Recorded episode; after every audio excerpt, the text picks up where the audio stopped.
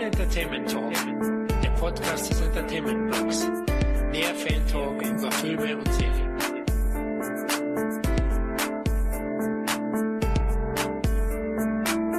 Hallo und herzlich willkommen zu einer weiteren Ausgabe des Cine Entertainment Talks. Heute reisen wir mal wieder in die goldenen 80er Jahre zurück und lassen dabei zwei längst in Vergessenheit geratene Filmreihen gegeneinander antreten. Es handelt sich auf der einen Seite um die immens erfolgreiche und stargespickte Highway-Action-Reihe Cannonball Run, die bei uns ja unter dem Namen Auf dem Highway ist die Hölle los bekannt ist. Auf der anderen Seite stellen wir das damals ebenfalls recht erfolgreiche Flug-Action-Franchise Der Stählerne Adler gegenüber. Aber bevor wir jetzt gleich abheben, stelle ich erstmal die heutigen Plauschpiloten vor. Da ist zum einen mein Partner der ersten Stunde, Kevin the Maverick. Ja, hallo Leute. Ja, Kevin, alles stark klar bei dir. Ja, ich freue mich drauf. Es sind zwei Reihen, die äh, ich als Kind auch abgefeiert habe. Auf VHS damals, die guten alten VHS-Zeiten. Ne? Die, leider sind sie vorbei. Äh, ja, und ich freue mich ganz besonders, dass wir das auch mal besprechen. Gibt mir ähnlich. Ja, zum anderen ist auch wieder Christoph hinterm Steuer. Nenn mich Iceman. Oh, Goose. oh nein! Nein, Goose! da fällt mir ganz ein, die Hotshots. Ja, welches Cockpit bevorzugst du denn, Christoph? Flugzeug oder Auto? Erstmal fahre ich hier komplett gegen die Wand und muss die universelle Frage stellen. Der stählerne Adler gegen auf dem Highway ist die Hölle los. Wie kommst du da drauf? Ja, der Kevin hat es, glaube ich, ja kurz angeschnitten schon. Als Videothekenkind sind diese beiden Reihen für mich prägender gewesen, als viele denken. Also klar, heutzutage eher unbekannt, wobei ich im Laufe des Podcasts sagen werde, dass eine der beiden Reihen absolutes Remake-Potenzial hat und ich glaube auch, dass das ein Hit werden würde. Aber ja, ich bin mit denen aufgewachsen und in dieser Zeit gab's ja auch diese Action-Vehicle-Filme sehr, sehr stark. Heute kennt man ja nur noch The Fast and the Furious, aber damals gab's eben Top Gun, Airwolf, das fliegende Auge, eben Cannonball Run und der Stellerne Adler. Und wir wollten mal den Leuten einfach mal die Reihe nahe bringen, der Stellerne Adler, die einfach heute ich glaube, kaum mehr zu sehen ist. Also im Fernsehen oder so ist mir schon lange nicht mehr begegnet und auch die Highway-Filme. Also, ich wollte einfach mal Action-Vehicle-Filme der 80er vorstellen. Okay, akzeptiert. Ansonsten habe ich auch wirklich keinerlei interessante Anekdoten zu dem Ganzen. Das Einzige wäre, dass ich wahrscheinlich den ersten auf dem Highway ist der Hölle los irgendwie in so einem rauchgeschwängerten Partykeller gesehen habe. Aber wie gesagt, das macht auch leider keine interessante Story. Von daher, Anekdoten away. Ja, genau. Ganz kurz noch, der dritte Crash-Pilot ist meine Wenigkeit, der Florian. Ja, gut, dann lasst uns in das Thema einsteigen. Christoph, du hast jetzt schon vorweggenommen. Dann frage ich dich, Kevin, erstmal. Was verbindest denn du mit den zwei Filmreihen? Viel Spaß, viel Action, wenig Story, wollen wir sagen. Ich meine, das hast du bei vielen auch Actionreihen so, dass du jetzt die Story so ein bisschen im Hintergrund ist. Aber äh, Mittel zum Zweck letzten Endes. Ne? Manchmal braucht es auch nicht mehr, als letzten Endes geboten wird. Ne? Hauptsache, du hast Spaß an der Sache und das ist letzten Endes gerade auch äh, bei den Highway-Filmen der Spaß. Du siehst ganz besonders, dass die eben halt sehr viel Spaß bei den Dreharbeiten hatten. Und ich glaube, das transportiert sich dann auch auf die, auf die komplette Reihe, zumindest auf die ersten zwei Filme. Und äh, das macht einfach Spaß. Und mehr will ich manchmal auch gar nicht von so einem äh, Franchise oder von solchen Filmen. Wie ist bei dir, Christoph? Du verbindest nicht so viel außer Rauch im Partykeller? Nee, der Punkt ist, ich hatte die Stellern Adler-Filme nie wirklich gesehen bis zu diesem Podcast jetzt. Ich hatte den ersten Film gesehen und muss sagen, den fand ich ziemlich verdammt öde und habe mich mit den Fortsetzungen dann gar nicht beschäftigt, bis ich eben jetzt die Möglichkeit hatte, hier für diese Unterhaltung die Sachen zu sehen und war auch überrascht, dass ich alle Fortsetzungen mehr mochte als Teil 1. Und ja, yeah, das ist, glaube ich, schon mein kontroverser Anfang für das ganze Thema. Ist mehr als kontrovers. Ich glaube, ich lasse dich abstürzen, aber das, das werden wir sehen. Ja, wir, wir lassen die ja gegeneinander antreten, liebe Hörer. Wir sagen euch danach ja dann, welche Reihe es mehr lohnt, nochmal aufzufrischen. Kurz was ich mit der Reihe verbinde, ja klar, es handelt sich jetzt hier nicht um hochwertige Genrekunst. Also das, glaube ich, können wir euch jetzt schon sagen. Aber trotzdem haben die zwei Reihen einen gewissen Charme und äh, sind natürlich auch typisch für die damalige Epoche. Ja? Also spiegeln absolut den 80er Jahre Zeitgeist wieder. Vor allem auch bei den Highway-Filmen ist es der Humor. Da kommen wir dann noch dazu. Da muss ich auch sagen, selbst äh, heute lache ich nicht mehr über alles. Also ist schon sehr zotig teilweise. Und ähm, klar, bei Stellner Adler ist es die Reaktion reaktionäre Einstellung, des Filmes, ja, der propagandiert ja regelrecht den großen Krieg. Aber eben ein Charme finde ich und ja, die ein oder anderen Filme der beiden Reihen sind, finde ich, auch heute noch sehenswert, oder? Besonders zwei bis drei von Iron Eagle. Ja, da kommen wir gleich noch dazu. Das, ja, so ganz kann ich das. Ja, mit welcher Reihe wollen wir denn anfangen? Lassen wir erst einen fliegen oder einen fahren? Ganz im Ernst. Oh, okay, okay, ich tue jetzt 50 Cent so in die Wortspielkasse und würde einfach nur sagen, Florian, dein Thema, deine Wahl, drehen Sie jetzt am Rad. Mit was fangen wir an? Okay, dann lasse ich einen fliegen. So fangen wir mit dem Iron Eagle Franchise an. Der stählerne Adler 1986 erschienen in Amerika im Januar, in Deutschland erst im Juli, aber also in beiden Ländern vor Top Gun, der ja auch 86 rauskam. Budget war recht stattlich eigentlich, oder? Kevin, 18 Millionen Dollar? 18 Millionen, das ist viel Geld gewesen, auch in den 80er Jahren. Und äh, das sieht man aber auch. Das spiegelt sich dann auch in dem Film wieder. Also handwerklich kann man äh, dem Film irgendwie keine Vorwürfe machen. Das finde ich auch. Also über Öde können wir jetzt dann gleich noch streiten, Christoph, aber handwerklich nee. ist der Film doch schon mehr als ordentlich. Er hat einen sehr, sehr guten Cast, also Stellner Adler 1.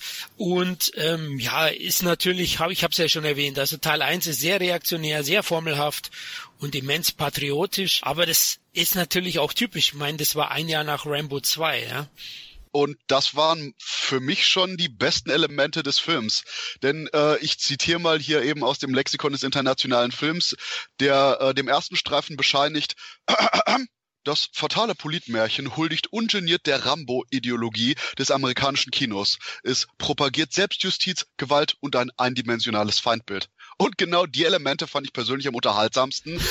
Aber weil das eben so typisch amerikanisch 80er Jahre ist. Das war in dem Zeitgeist drin. Und vor allen Dingen, irgendwann muss man noch einfach mal Hirn ausschalten und sagen, okay, schwarz-weiß, hier gut, Bomben da, Feinde weg, fertig aus. Mein Problem mit dem Film war eigentlich der Hauptcharakter, der für mich so ja die Figur Milchbrötchen war, denn nachdem sein Vater ja irgendwo in ja äh, sagen wir es jetzt mal Arabienhausen abstürzt und äh, niemand ihn dann retten will, kommt der Sohn halt zu Colonel Charles Chappie, gespielt von dem super coolen Louis Gossett Jr. und will eben so eine Einmann-Rettungsaktion führen und yeah, die beiden machen irgendwie hin und her. Am Ende gibt's eine Action-Szene und abgesehen von den beiden Figuren ist wirklich nichts irgendwie noch in dem Film. Und auch obwohl unser Hauptmilchgesicht Käsebrötchen ähm, irgendwie einige Freunde aus seiner Schule hat, machen die fast nichts. Ja, ich fand's einfach nur generell ziemlich träge, weil es klar war, worauf es hinausläuft. Aber auf dem Weg fand ich unglaublich wenig Spaß mit dem Thema hatte, oder? Also ich kann das nicht ganz so nachvollziehen. Was mir negativ aufgefallen ist bei dem Film, wo ich ihn jetzt wieder aufgefrischt habe, war, dass er doch ein bisschen zu lang geht. Also hat schon so den ein oder anderen Hänger. Vielleicht meinst du das mit öde, aber die Story, klar, die, das ist ein, absolut formelhaft, habe ich ja schon erwähnt, aber die Darsteller machen es halt aus, finde ich, weil äh, Gossett Jr. und Jason Gedrick Jason Gedrick. Kevin, was spielt der denn heutzutage noch? Der ist aber nicht der große Star geworden, ne? Ja, aber hat trotzdem eine gute Karriere hingelegt. Ne? Hat, äh, hat viele Serien gedreht, bis heute noch. Also der ist ja immer noch im Geschäft, hat äh, fast 100 Credits, glaube ich, auf IMDb. Und hat hier eben halt auch Filme wie Geboren am 4. Juli zum Beispiel auch Nebenrollen gespielt. Ist, ist eben halt, wie du es ja auch im Vorfeld, glaube ich, auch schon gesagt hast, Florian, äh, bei der Vorgesprechung dieses Cast, ja. so ein Allerweltsgesicht, der irgendwie fällt ja irgendwie gar nicht so richtig auf bei anderen Filmen. Ne? Was ja nicht heißen soll, dass das schlecht ist. Aber er ist eben halt, äh, hat jetzt so keine prägenden Rollen mehr gespielt, die mir jetzt so im Gedächtnis geblieben sind. Aber der ist heute immer noch im Geschäft, so ist es nicht. Ja, und was ich meinte, ist eben, dass er sehr, sehr gut harmoniert. Also ich finde, mhm. Gossett Jr. und Jason Gedrick zusammen sind der Mr. Miyagi und Daniel LaRusso des Fliegerfilms, ja. Also die passen gut. Und was wir noch nicht erwähnt haben, der Film hat einen richtig geilen Soundtrack. Queen ist dabei mit One Vision geiler Song. Ja, zugegeben, richtig geiler Soundtrack. Ja, und Dio ist dabei, also der ist echt erhaben. Also auch für 80er Jahre Fans, für Leute, die den Film halt damals gesehen haben. Ich glaube, das macht schon noch mal ein bisschen was aus. Schaut euch mal den Trailer an im Netz oder, oder auch das Musikvideo von One Vision, der wirklich einen Bezug zum Film hat. Das ist ein Song, der für den Film produziert wurde. Also man sieht auch Ausschnitte und äh, der macht schon einiges aus. Und ja klar, so in der Mitte, wie erwähnt, den einen oder anderen kleinen Hänger. Man macht mit den Nebenfiguren nicht so viel. Louis Gossett Jr. ist er eine Nebenfigur, Christoph, oder zweite Hauptrolle? Ja, ich würde jetzt definitiv zur zweiten Hauptrolle gehen. Vielleicht einfach nur, weil er auch so unglaublich markant ist und ich eben Jason Gatrick, wie gesagt, so unglaublich öde fand. Das war 20-something Mac America Face aus den typischen 80er Jahren. Vor allen Dingen, der keinerlei wirkliche Konflikte mitbringt. Das war dieses typische Lehrer, Schüler hinher, machen wir das, machen wir das nicht. Obwohl ohnehin klar ist, dass das gemacht werden muss für den Film und eigentlich alles Interessante, ob das jetzt hier eben der Werdegang von Chappie ist, der irgendwie seine Probleme hatte mit der Rangfolge beim Militär und ähnliches. Wie gesagt, alle irgendwie faszinierenden Aspekte von den Figuren lagen eben auf den Schultern von Louis Gossett Jr., während hier Jason Gatrick eben gut auf den Postern mit seiner Mähne aussehen durfte und nachher zur Rockmusik äh, im Flugzeug irgendwelche, ja, irgendwelche 0815 Maschinen aus dem Himmel holen konnte. Das war alles durchaus kompetent inszeniert, aber da wirklich ja, da kein interessanter Konflikt jenseits von machen wir das? Na, ich weiß ich nicht. Machen wir das wirklich? Wir machen das. Machen wir das wirklich? Ja, okay. Vorhanden war. Äh, yeah. Also ich finde ganz ehrlich, bei uns in der Schule damals hat der Film einen besonderen Status gehabt. Man hat nicht über Top Gun geredet, man hat über äh, Sterne Adler geredet, gerade weil die Mixtur wahrscheinlich so ansprechend ist, für mich auch. Ich habe letzt, ich habe gestern gerade American Assassin gesehen, dieselbe Mixtur. Ne? Äh, Schüler geht zum CIA sozusagen, will äh, böse Terroristen umbringen. Lehrer ist Michael Keaton. Michael Keaton befiehlt ihm was. Der Schüler hört nicht drauf und macht sein eigenes Ding und holt nachher Michael Keaton äh, aus der Scheiße raus, sozusagen. Ne? Fast dieselbe Mixtur wie bei der Stehler Adler und bei anderen Filmen. Und äh, ich finde nicht, dass er Längen hat, weil ähm, der hat eben viele gute Action-Szenen. Ich sag nur diese eine Action-Szene, wo er zum Beispiel ähm, mit seiner Privatmaschine oder ich glaube mit der Maschine seines Vaters fliegt, so ein Rennen. Der eine unten fährt, glaube ich, mit dem Motorrad oder mit dem Auto ja, äh, mhm. durch, durch diese Wüste oder was es da ist, oder durch diese Felsenlandschaft da und so weiter. Dieses genau. Rowdy-Rennen, was da Richt, war. Richtig geile Action-Szene, richtig geil inszeniert, finde ich jedenfalls. Sogar noch besser als das Finale an sich, finde ich. Das war ja. nicht wirklich die beste Action-Szene. Und ähm, ja, und dann hast du eben halt, wie ihr schon gesagt habt, ne, Louis Goddard Jr., Charakterdarsteller, ne, äh, etliche Male für Emmy nominiert worden, ne, zweimal Golden Globe gewonnen, einmal Oscar gewonnen für Offizier und Gentleman, wo ich mich sowieso auch frage, der hat zwar auch eine super Karriere hingelegt letzten Endes, ist ja heute immer noch ein Geschäft, ne? ich glaube, der ist auch schon an die 80 oder so, ne? aber wo ich mich frage, der ist ziemlich schnell so ins B-Fach eigentlich gerutscht bei Filmen, der hat nie so die ganz großen Auftritte gehabt wie, äh, wie Denzel Washington und so weiter, so die, die so den ähnlichen äh, Weg äh, der, der farbigen Schauspieler so gegangen sind von den bekannteren Leuten, wo ich mich immer frage, warum eigentlich nicht, warum ist er nie bei den ganz großen Filmen gelandet letzten Endes, ne? der ist ja ziemlich schnell so in diese Action-Schiene und so, äh, vielleicht auch freiwillig, was oder vielleicht hat auch keine anderen Angebote bekommen und so weiter. Ist ja nicht schlimm, aber ähm, ist mir so aufgefallen bei Luke Jr. Äh, aber wie gesagt, ich finde den Film eigentlich schon ziemlich gut inszeniert und auch spaßig. Ich fand ihn jetzt nicht zu lang irgendwie. Und äh, da kann man sehen, Sidney J. Fury, der versteht eben halt auch sein Fach. Ne? Ist eben halt auch ein recht bekannter, ich will mal sagen, B-Filmregisseur mittlerweile oder ich glaube, weiß gar nicht, ist er noch am Leben? Ich weiß es gar nicht genau. Aber äh, ich finde schon gut inszeniert und gerade diese Action-Szene mit dieser Jagd da durch diese Felsenlandschaft, finde ich das Highlight des Films noch besser als das Finale, was ich eigentlich auch ziemlich cool fand. Also ich weiß nicht, also der hat, finde ich, alle Mixturen sozusagen, die so ein unterhaltsamer Actionfilm ohne, ohne großartig Gehirnschmalz haben muss. Da kurz zwei Sachen. Erstens, äh, Sidney J. Fury lebt noch. Ah, okay.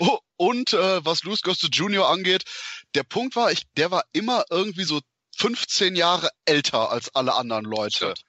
Und ich glaube, das war auch so ein Punkt, wo der eben mit der Rollenvergabe Probleme hat, da man eben einen Denzel Washington oder so genommen hat, der eben den Tick jünger war und auch einen Tacken attraktiver aussah. Mhm. Ja, das war wahrscheinlich der Grund. Aber Gossett Jr. hat dem Iron Eagle Franchise auch zu verdanken, dass er da nochmal richtig Kohle gemacht hat. Ne? Also er hat ja davor auch schon in Roots gespielt, eben, ja. wie du erwähnt hast, Emmy-Nominierung, Offizier und Gentleman Oscar bekommen. Aber mit Iron Eagle hat er richtig gute Asche gemacht, denn der war sehr, sehr erfolgreich. Ne? In den USA, wie viel hat er da gemacht? Also da hat er 24 Millionen eingespielt was jetzt ja auch nicht so super viel ist, ja. aber für so einen Film schon sehr akzeptabel. Und insbesondere damals ist eben halt gerade der VHS-Markt ist ja richtig aufgegangen, ist ja eben halt auch Video richtig durch die Decke gegangen. Nicht nur in, in Amerika, sondern auch international. Ja, da war er ein Mega-Hit. Und was Louis Gossett Jr. angeht, interessanterweise, der war eigentlich einer der Helden meiner Kindheit ohne dass ich das persönlich wusste. Da ich irgendwie sehr früh, da auch irgendwie meine Eltern den Film sehr mochten, Enemy Mine gesehen mhm. habe. Und ich mochte immer so seine Figur des Drak. Und ich mochte den Charakter extrem, habe aber quasi in jungen Jahren nie hinterfragt, wer jetzt die Maske aufhat. Für mich war das immer Drak. Und ähm, ich glaube, das erste Mal, wo ich ihn bewusst gesehen habe, war bei der Weiße Hai 3. Und dann dachte ich so, oh mein Gott, das ist Drak. Brauchte ich erstmal so fünf Minuten, bis das so ins Gedächtnis einsickert, dieses Wow, es war ja ein Darsteller in Maske. Aber das sind halt eben so Sachen, die einem irgendwie nicht bewusst werden, wirklich, wenn man noch ziemlich jung ist. Aber Gossett Jr. ist schon ein toller Schauspieler und er hat Gatrick, auch wenn sie gut harmonieren, an die Wand gespielt. Keine Frage. Ja. Also er war der Star des Films und ja, auch des Franchise später, da er immer die alleinige Hauptrolle großteils übernommen hat. Ich fand noch sehr, sehr gut der Principal mit Louis Gossett Jr. Super, super Film. Den liebe ich den liebe ich. Oder so Punisher mit, mit Dolph Lundgren zum Beispiel, auch eine schöne äh, Nebenrolle gehabt. Also der hat schon geile Filme gemacht. Ja, eben ja. 80er, ne? Das war auch die Zeit, Punisher, glaube ich, war 87, also genau, um den Dreh dann. In Israel wurde der Film gedreht übrigens, äh, recht kostengünstig, wurden sie unterstützt von der israelischen Luftwaffe. da konnte man einiges sparen was wahrscheinlich auch keinerlei weitere Propaganda-Hintergründe hatte. Nein, natürlich nicht. ähm, der Arbeitstitel des Films laut Sidney J. Fury, der nicht nur Regisseur des Films ist, sondern auch Co-Autor, hieß Junior Eagle. Ne? Aber Stellerner Adler oder Iron Eagle ist schon ein geiler Titel. Und vielleicht wollten die dann doch äh, schon zu sehr auf dieses Karate-Kid-Dings aufspringen, keine Ahnung. Und genau das ist mein Punkt. Ich habe den Film ständig mit Karate Kid verglichen, von der Struktur her und allem anderen. Und Karate Kid fand ich persönlich einfach nur so viel interessanter. Ob das hier Daniel Sun war oder Mr. Miyagi, die einfach viel mehr, viel mehr Facetten hatten zu ihren Charakteren, viel interessantere Konflikte hatten, zwischenpersönlich und auch ideologisch und nicht einfach nur, hey, machen wir das, machen wir das nicht, hey, keine Ahnung. Und eine Sache, die ich nur noch eigentlich zu Stelle Adler sagen will, bevor wir das vergessen, einer meiner persönlichen Lieblings-B-Movie-Stars ist nämlich auch im Film Tim Thomerson, der den Vater von unserem Milchbrot-Jugendlichen spielt, der eben gerettet werden muss.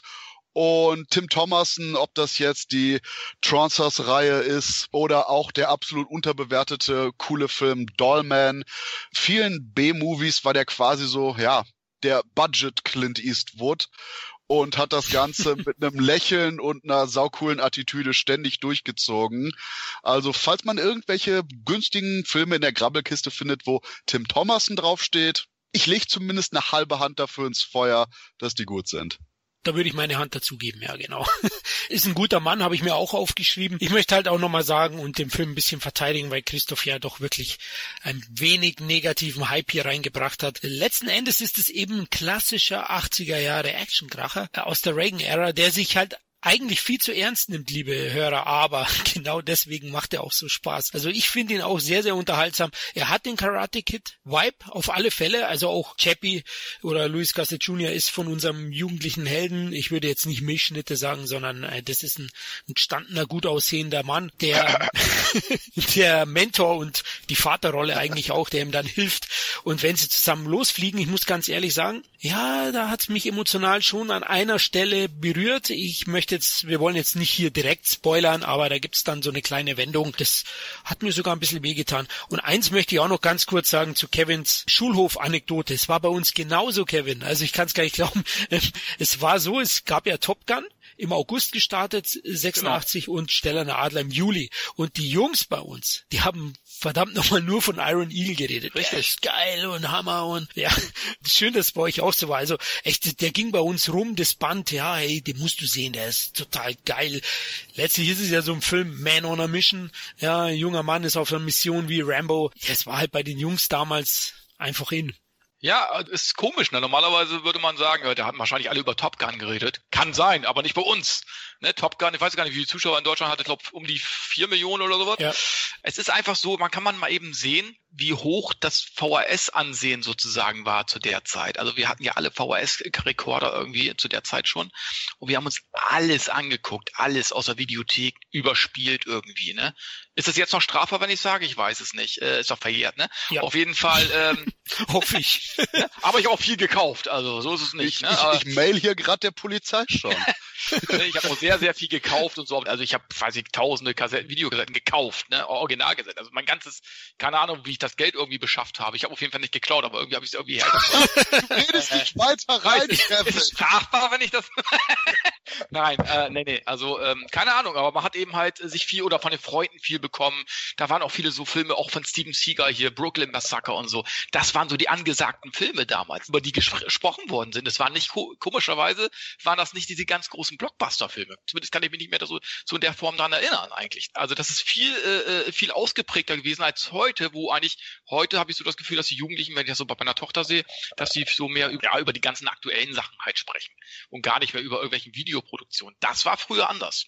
Ja, ich sag mal so, wäre Steven Siegel auf Jason Gatrick getroffen, hätte Gatrick erstmal das Handgelenk umgedreht bekommen und wäre dann durch eine Glasscheibe geworfen worden. Und wahrscheinlich hätte er das verdient. Ja, du, der hätten Steven Seagal seinen Walkman auf den Kopf drauf, schön laut gemacht und dann hätte er ihm das Gehirn gebröstelt. ja, gut, okay. Steven Seagal, ich glaube für einen späteren Podcast sicher ein geiles Thema. Da über, über den, den Schwabbelmeister möchte ich gerne mal reden. Aber den Aikido, du meinst den Aikido-Knödel? ja, genau, ja. Den schwarzen Bären, ja, mit, mit Toupet. Ähm, ja, kommen wir zurück zu Stellner Adler. Genau, Stellner Adler 1 war ein Riesenthema auf dem Pausenhof und bei uns Jungs damals. Stellner Adler 2, Kevin, eher weniger, ne? Zwei Jahre später. Ja, Stellner Adler 2, da ist dieser Hype, glaube ich, schon so ein bisschen vorbei gewesen eigentlich, obwohl Top Gun ja auch noch relativ aktuell war und so weiter. Ich meine, der hatte in Deutschland auch noch eine halbe Million Zuschauer, Stellner Adler 2. Der hat schon noch von dem Erfolg, gerade auch von dem Videoerfolg des ersten Teils profitiert. Aber man hat eben halt gesehen, das flachte eben halt da schon ab. Da gab es dann wieder andere Filme, die dann bei den Leuten irgendwie höheres Ansehen hatten irgendwie, ne? Aber letzten Endes, ja, wie, wie fandet ihr denn überhaupt Sterne Adler 2? Kann er dem ersten denn gerecht werden? Ich meine, Christoph, glaube ich, du fandest den, glaube ich, sogar besser der Punkt ist, Stellerne Adler 2 ist wie Teil 1, nur mit einer Handlung. Du hast hier genau, du hast hier genau, du hast hier genauso sehr das junge Milchgesicht, das irgendwas erledigen möchte, aber dabei hast du schlicht und ergreifend das Konzept, dass hier eine amerikanische und eine russische Einheit zusammenarbeiten müssen, die sich erstmal gegenseitig vollkommen auf den Sack gehen, Streiche spielen und natürlich nicht leiden können und dann aber durch ihren Konflikt untereinander sich zusammenraufen, dass natürlich die Russen so eine heiße Frau mit dabei haben, ist für die Völkerverständigung natürlich auch sehr gut für unseren Helden. Und einfach nur da die Späße, wo die beiden versuchen, irgendwie sich gegenseitig fast schon umzubringen bei den Trainingssituationen, nur um sich am Ende eben zusammenzuraufen, um gemeinsam eben dem Nahen Osten in den Hintern zu treten. So viel interessanter. Und natürlich hat man hier auch eine Vielzahl von Charakteren, die alle so kleine Eigenheiten hatten. Du hattest den betrunkenen Russen, du hattest den betrunkenen lustigen Russen, du hattest den betrunkenen betrunkenen, frechen Russen und so weiter und so fort.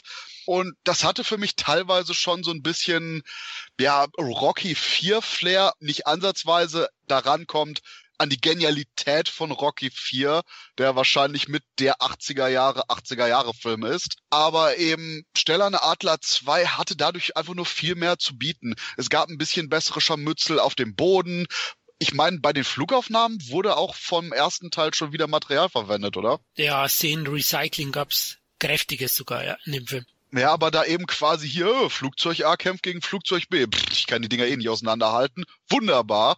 Und der Punkt ist schlicht und ergreifend, dass eben für mich Stellan Adler 2 viel mehr von dem hatte, was ich persönlich auch gerne gesehen hätte. Farbenfrohe Charaktere, die sich irgendwie gegenseitig ein bisschen während dem Training auf die Füße treten, um dann eben in der zweiten Hälfte gemeinsam loszuschlagen. Und ja, irgendwie hatte Louis Gossett Jr. da auch so eine noch aktivere Rolle, da er quasi nicht nur das Training leiten musste, sondern auch die beiden Teams so verbinden sollte. Oh, und natürlich der coole russische Commander, der ebenfalls durchaus als ehrenwert und auf einer Ebene mit Louis Gossett Jr. gezeigt wurde. Und ich liebe einfach dieses klassische Thema, aus Feinden werden Verbündete. Und wegen all der Punkte fand ich einfach nur Teil 2 viel interessanter als Teil 1. Ja, vor allem das Thema war ja typisch für die Zeit, ne? Also das war ja Glasnost und Perestroika waren angesagt und Red Heat gab's davor, Rambo 3, also die waren alle 88 wie Stellener Adler 2. Da sind viele auf dieses Pferd aufgesprungen und an sich ist es ja ein interessanter Ansatz. Aber man sieht, wie unterschiedlich das sein kann. Ich finde alle Charaktere eigentlich außer Franchise Gott, Louis Gossett Jr. nervend, furchtbar nervend, die Dialoge unglaublich platt. klar, die sind jetzt im ersten auch nicht äh, Oscar-reif, aber auf jeden Fall besser wie hier. Ich, komm, ich wollte schon gerade sagen, also da ist jetzt wirklich kein großer Unterschied zwischen den äh, durchaus banalen Dialogen von Teil 1 und Teil 2. Das Einzige ist, dass sie bei Teil 2 teilweise einen russischen Akzent haben. ja, und uns halt auch immer lallen, ja, die Russen. Aber nee, ich finde, das fehlt halt die Chemie, die eben Gedrick und Gossett Jr. ausgemacht haben und der Charme der 80er, der fehlt mir hier. Ich finde, die Action-Szenen sind wieder ordentlich gemacht, äh, haben wir ja schon gesprochen, einiges an Szenenrecycling, aber wer von Otto Normal hat das erkannt. Wir als Fans, die Filme zwei, dreimal sehen, die haben das dann schon gesehen. Aber der war gut gemacht. Gossett Junior war ordentlich. Der hat ja hier so ein bisschen mehr in Richtung seiner Rolle, wo er den Oscar bekommen hat, einen Offizier und Gentleman gespielt. Also als Ausbilder, als, als Schleifer. Aber hey, die, nee, die, die Charaktere waren alle nervig für mich. Der Soundtrack, keine Chance gegen Teil 1, ist auch schlecht. Geht für mich auch auf die Atmosphäre. okay, okay. Beim Soundtrack gebe ich dir den Punkt. So, so viel muss, so fair muss ich sein. Danke dir. Und Kevin, magst du noch oder fandst du auch so gut oder besser wie eins? Nee, nee, nee. Ich fand ihn nicht diesmal ordentlich. Ich bin eigentlich ziemlich oft mit Christoph über eins irgendwie mit, gerade bei solchen Filmen. Aber da muss ich auch sagen, Sterne Adler 2 gehört für mich eher auch zu den schwächeren Teilen eigentlich der Reihe. Die Action ist gut keine Frage. Äh, Recycling, gut, okay, aber bei Flugszenen irgendwie, wo eine MiG gegen irgendwie ein äh, F-16, ja, ist doch scheißegal, wenn die da eine Attacke fliegen, ob der jetzt so fliegt oder so fliegt und das aus verschiedenen Kameraperspektiven nochmal wiederverwertet wird. Mir ist es damals nicht aufgefallen, würde mir wahrscheinlich heute auch nicht unbedingt auffallen. Wenn es dir auffallen will, fällt es dir wahrscheinlich auch auf, ne?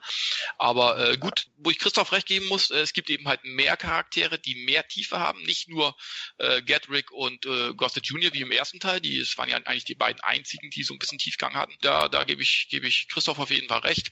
Aber yes. insgesamt, insgesamt finde ich, ist mir ja nicht so flüssig komischerweise wie, wie der erste Teil. Das ist so, der, der, den Teil würde ich mir eher, äh, würde bei mir so als auf Platz drei rangieren sozusagen. Also ähm, immer noch unterhaltsam, aber so, und gerade ich bin ja Rocky 4 Fan und so, ich mag ja diese ganzen Propagandafilme der 80er Jahre und so weiter, ne? Und da ist er ja eigentlich auch ein gutes Beispiel, der, der steht an der ATA 2. Aber, weiß ich nicht, komischerweise äh, hat er mich nicht so angefixt. Ich bin schockiert. Der Regisseur war ja wieder Sidney J. Fury, also man hat ja. da schon das alte Team dazu geholt. Nur Gedrick, haben wir noch gar nicht erwähnt, spielt er hier nicht mehr mit. Richtig. Der steigt am Ende des Films aus, wie auch immer. Also man wird ihn ganz kurz sehen. Ähm, aber er ist nicht im Film dabei, deswegen habe ich ja schon erwähnt, die Chemie fehlt. Und weil ich die beiden und auch diesen, diesen Coming-of-Age-Gedanken des ersten Teils, diesen Karate-Kid-Vibe, äh, so schätze und so liebe, der fehlt hier mir einfach. Und genau, das finde ich auch, das ist ein Schwachpunkt. Das war, äh, warum auch Getrick und warum auch immer er nicht mitgemacht hat, vielleicht hat er andere Angebote, was auch immer.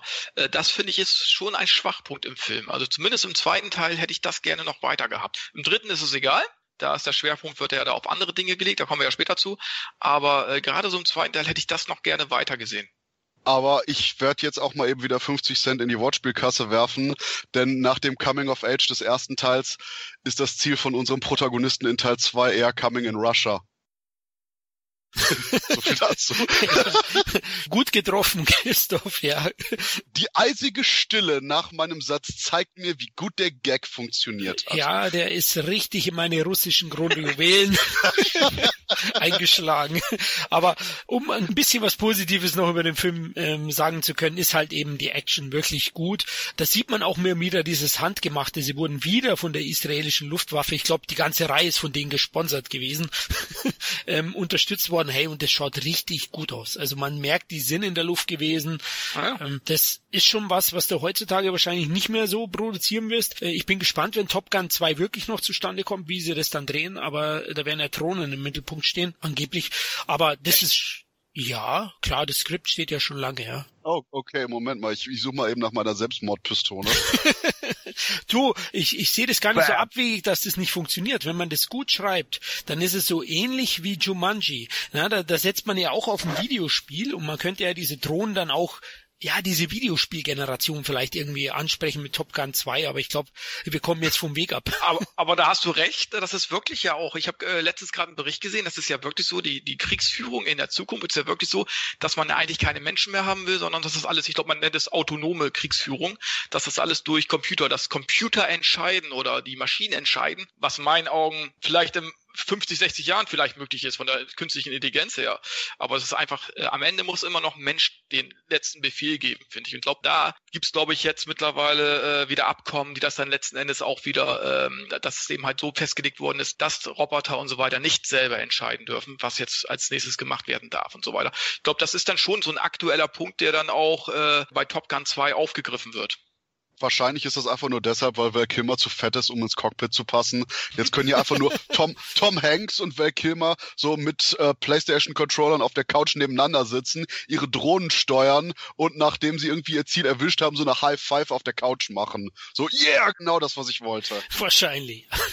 Aber Stellender Adler 2 war ein anständiger oder ein ordentlicher Erfolg für Studio. Ja. Ich habe mal nachgeforscht, 5 Millionen Dollar Budget angeblich.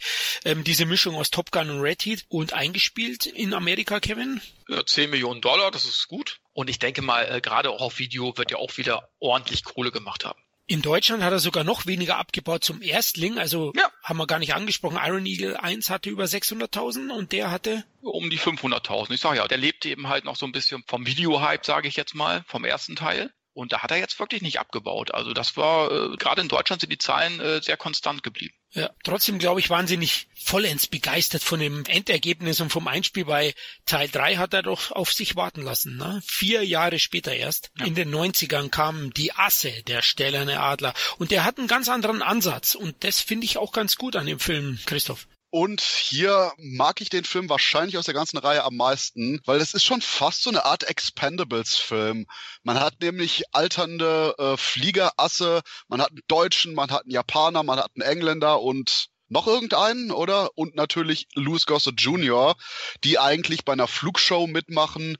Doch dann passiert wieder was und unsere alten Recken müssen sich nochmal in ihre wirklichen Maschinen begeben, sich bewaffnen und dem Feind in den Hintern treten. Und wow, ich mochte einfach das Konzept von den alten Helden, die eben jetzt wieder ja, in den Einsatz zurückkommen um zum einen alte Glorie wieder aufleben zu lassen, aber sich auch eben selber beweisen, dass sie noch nicht zum alten Eisen gehören. Und mein Lieblingsfakt ist einfach nur, dass Horst Buchholz den deutschen Piloten spielt, dessen Rollennamen Leichmann heißt. Besser geht's, besser, besser geht es nicht. 10 von 10 Punkten, Ende der Diskussion.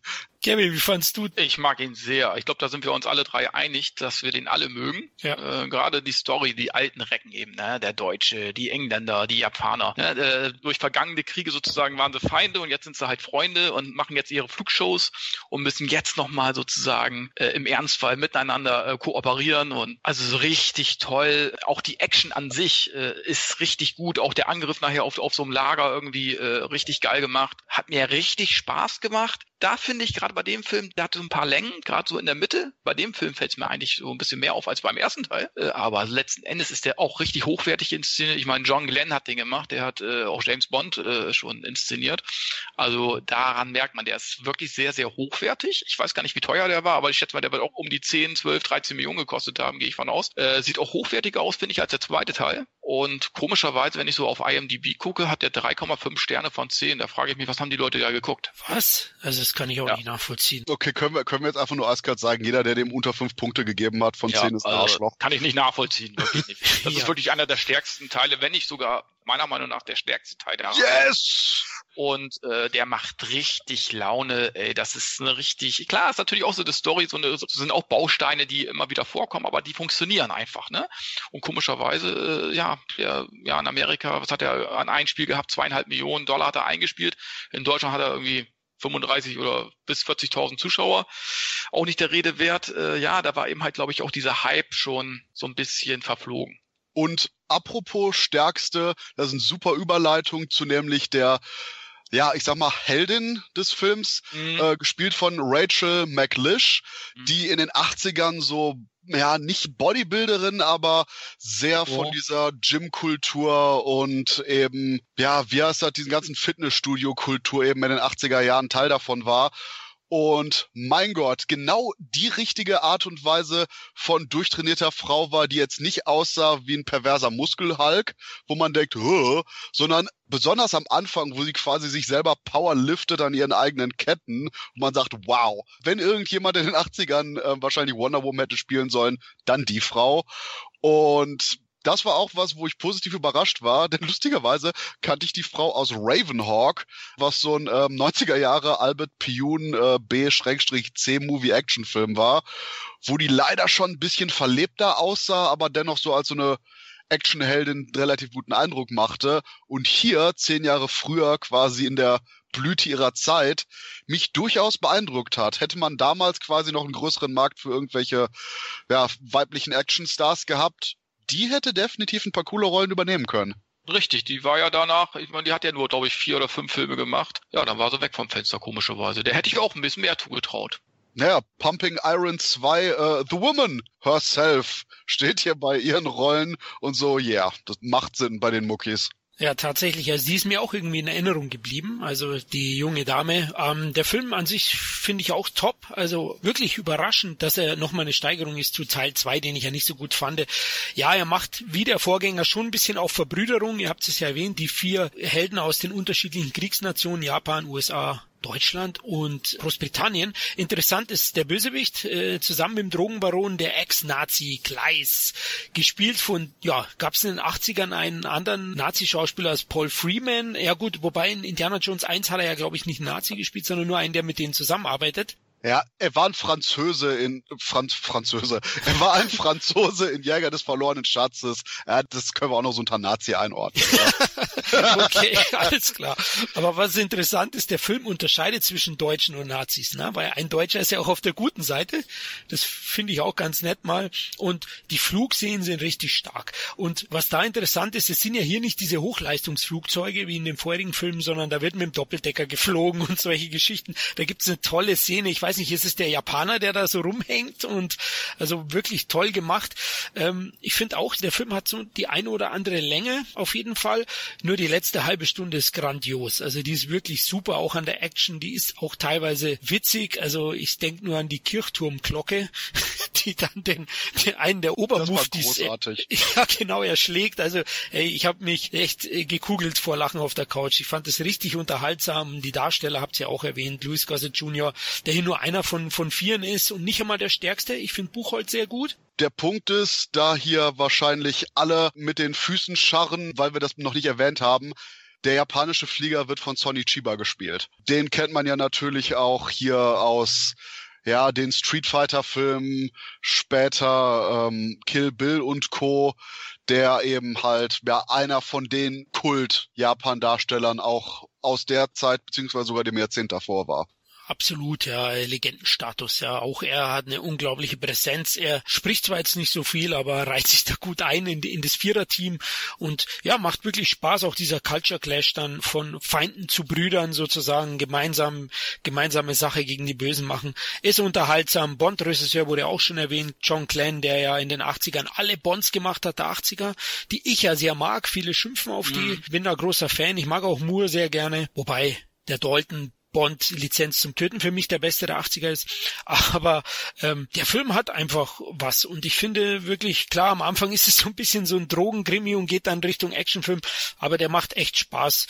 Kinostart wurde sogar verschoben, da hatten sie ein bisschen Pech in den USA. Im Januar 92 sollte eigentlich starten in Amerika, aber der Verleih Seven Arts ist pleite gegangen und da hat man den Kinostart dann auf Sommer 92 verschoben. Bei uns 30.04. gestartet, 92, war kein großer Erfolg, ne Kevin? Naja, wie gesagt, gesagt, zwischen äh, hatte ungefähr 37.000 Zuschauer. Ja, äh, ich habe den auch als, auch nur als Videopremiere damals eigentlich auch wahrgenommen. Ich habe den in den Videotheken gesehen und habe mir gleich ausgeliehen. Ja, der war kein so großer Erfolg. Ja. Also man sieht schon, in Deutschland war der Zug abgefahren, Amerika eigentlich auch. Wenn man das Einspiel ansieht, ja, von 500.000 auf 37.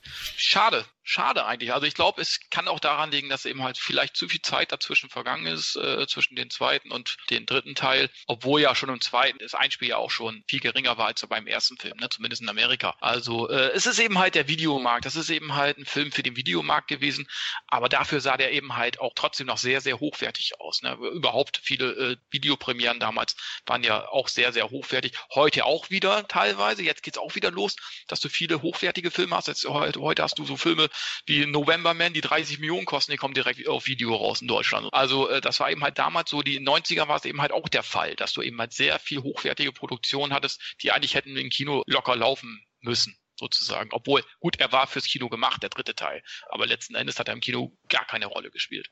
Um jetzt mal anzuschließen an das, der Zug ist abgefahren, wollte ich nur noch kurz erwähnen, ja, das mit den Franzosen war natürlich gerade ein Witz, aber der Zug ist abgefahren ist eigentlich auch eine gute Überleitung zu Teil 4, oder? Absolut. Und ich muss ganz ehrlich sagen, bevor ich mich befasst habe mit der Reihe für diesen Podcast, Schande auf mein Haupt, ich habe vier vorher nie gesehen und ich habe das gar nicht so wirklich mitbekommen, weil der ist selbst in der Videothek dann untergegangen. Teil 3 muss irgendwie sein Geld gemacht haben, weil man ja noch einen nachgeschoben hat, 1995, der Stellner Adle 4. Ich muss ganz ehrlich sagen, der ist aber auch zurecht gefloppt, oder Christoph? Ähm, mache ich mich jetzt unbeliebt, wenn ich sage, ich war immer noch besser unterhalten als bei Teil 1? Äh, ja. Okay. Dann, dann sage ich das jetzt nicht. Und erwähne nur, dass eben hier diese Geschichte ist, wo wir eben irgendwelche jugendlichen Delinquenten haben, die von Chappie eben in Kriegsflugzeugen ausgebildet werden, um sie von irgendwelchen Drogensachen abzulenken. Story macht Sinn, hinterfragen wir jetzt nicht. Und mich das Ganze an ähnliche Filme aus Mitte der 90er erinnert, wo auch irgendwelche Jugendlichen Gewalttäter, jugendliche Drogendealer oder sonst was. Dazu kam wie hier C2 Killer Insekt und Co., wo man quasi ständig dieses Element hatte von, ja, wir haben ja diese Jugendlichen, die wir irgendwie aus der Großstadt geholt haben und irgendwo hin verpflanzen, damit die jetzt sich nicht gegenseitig A erschießen, B unter Drogen setzen, C flachlegen. Und dadurch, dass eben hier Stellerne Adler 4 diese bekannten Eckelemente hatte und dieses eigentlich dutzendfach gesehene Story-Element aufgegriffen hatte, immer noch mehr interessante Figuren als Teil 1. Ich meine, hier hatten wir acht Figuren, die nicht wirklich interessant waren, im Gegensatz zu einem Hauptcharakter, der bei Teil 1 nicht wirklich interessant war, oder? Jetzt muss ich fragen, welche Figur fandest du denn da interessant aus? Also ich kann, also kann ich nicht nachvollziehen. Also die, die hätte ich alle einfach in, auf den Mund geschossen, alle zusammen. Also ich fand den Film richtig ärgerlich, vor allem die Ghetto Bitch. Ja, da ist so eine, die macht hier auf Hehlerin und äh, Drogendealerin oder was weiß ich und ist so ganz cool und ganz heavy oh Gott, die ist mir so auf den Sack gegangen, ey, wirklich. Also ich war echt enttäuscht. Was ich ganz interessant finde, ist, dass der Film versucht, back to the roots zu gehen. Also wir müssen jetzt sagen, Teil 3 hat ja nicht wirklich viel mit den Vorgängern zu tun gehabt. Hier ist es so, dass Doug Masters plötzlich wieder auftaucht. Dougie Boy, Oder Kevin, er ist wieder zurück. Ja, er ist wieder zurück. Äh, wie gesagt, die knüpfen da so ein bisschen mehr äh, an die ersten beiden Teile an. Weil der dritte, hast du schon recht, der stand doch eher für sich. Aber das rettet den Film dann letzten Endes auch nicht. Meiner Meinung nach. Also wirklich, ich bin ja auch für, für DVD-Premieren und so weiter, ne? keine Frage. Ne? Kann ich mich auch sehr gut mit unterhalten und so weiter. Ne? Für mich spielt es keine Rolle, ob ein Film jetzt ein Kino-Blockbuster ist oder eine DVD-Premiere und so weiter. Hauptsache, er unterhält mich. Aber hier, also ich kann da auch nicht wirklich irgendwelche positiven Dinge jetzt sagen zu. Die Verbindung zu Teil 1 und vor allen Dingen, dass eben sogar der Schurke seine Begründung ebenso zieht wie Chappie bei Teil 1, fand ich einen durchaus interessanten, ja, nicht wirklich Twist, sondern ein durchaus interessantes Element, dass man das so verbunden hat nach dem Motto, hey, du hast am Anfang komplett auf irgendeine Art von Rangfolge geschissen, jetzt mache ich das auch und plötzlich bin ich der Böse. Und ganz im Ernst, wir haben in Teil 4 eine Szene, wo ein Drogendealer anscheinend einen Panzer hinter seinem Haus hat und damit auf irgendwelche fliehenden Jugendliche schießt. Allein das macht schon instant Teil 4 besser als Teil 1. Ich meine, Drogendealer mit Panzer, was will man mehr? Das war in den 90er normal, aber ja, okay. Den Punkt kriegst du von mir, Christoph, aber yes. eben, hey, Chappie als Kindergartengärtner, das war echt furchtbar. Ja, aber und wir haben doch auch so, so wirklich klassische Elemente wie der, der jugendliche Nerd, der irgendwie Asthma hat, aber nur lernen muss, ein richtiger Mann zu sein, dann braucht er auch den Inhalator nicht mehr. Ich meine, so funktioniert das. Das ist Biologie, Ladies and Gentlemen. Fakten, ne? Deswegen gerade diese absolut lachhafte Art und Weise, mit der mit vielen von diesen Klischees umgegangen wurde, fand ich da amüsant, weil es eben, auch wenn es ultra flach war, immer noch mehr geboten hat als, ja, unser Milchbrötchen-Protagonist in Teil 1. No, hier sind ja gleich äh, ja ganze Milchbrötchen klasse, aber nee, ich habe mich echt gelangweilt mit dem Film. Ich habe mir eben erst sehr sehr spät jetzt nachgeholt. Vielleicht ja, da gibt's halt auch keinen nostalgischen Punkt mehr von mir. Äh, Sidney G. Fury ist ja immerhin für den Film sogar zurückgekehrt zum Franchise, aber der war zu der Zeit, glaube ich, auch eh schon eher schon auf dem absteigenden Ast. Ne? Er hat schon ein paar gute Dolph Lundgren Filme noch gedreht auch. Ich glaube Direct Action ist der nicht von ihm auch. Genau, ist auch von äh, obwohl da teilweise auch Dolph Lundgren äh, schon die Regie mit übernommen hat, weil meines Wissens nach äh, Sidney J. Fury bei den Dreharbeiten irgendwie krank geworden ist oder auch schon krank war äh, äh, und Lundgren hat teilweise die Regie selbst übernommen und hat darauf folgend dann auch The Mechanic Regie geführt, den eigentlich auch Sidney J. Fury machen sollte.